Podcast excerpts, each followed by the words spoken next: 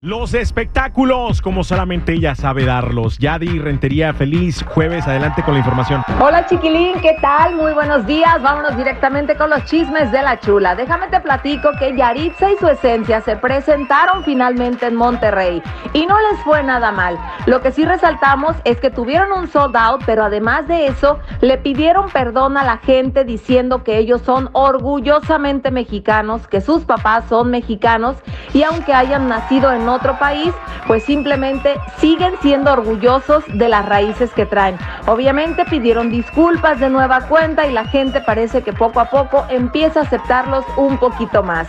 Oye, y hablando de otro tema, déjame te cuento que en redes sociales se ha hecho viral un video donde Sergio Andrade se nota cómo manipulaba a Gloria Trevi.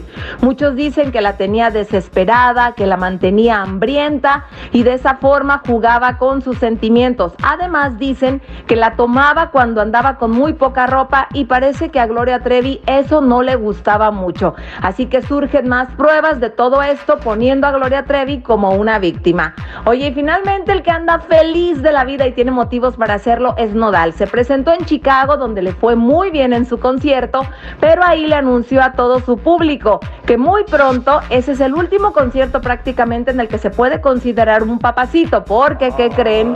Sí, Casu está a punto de tener a su princesa.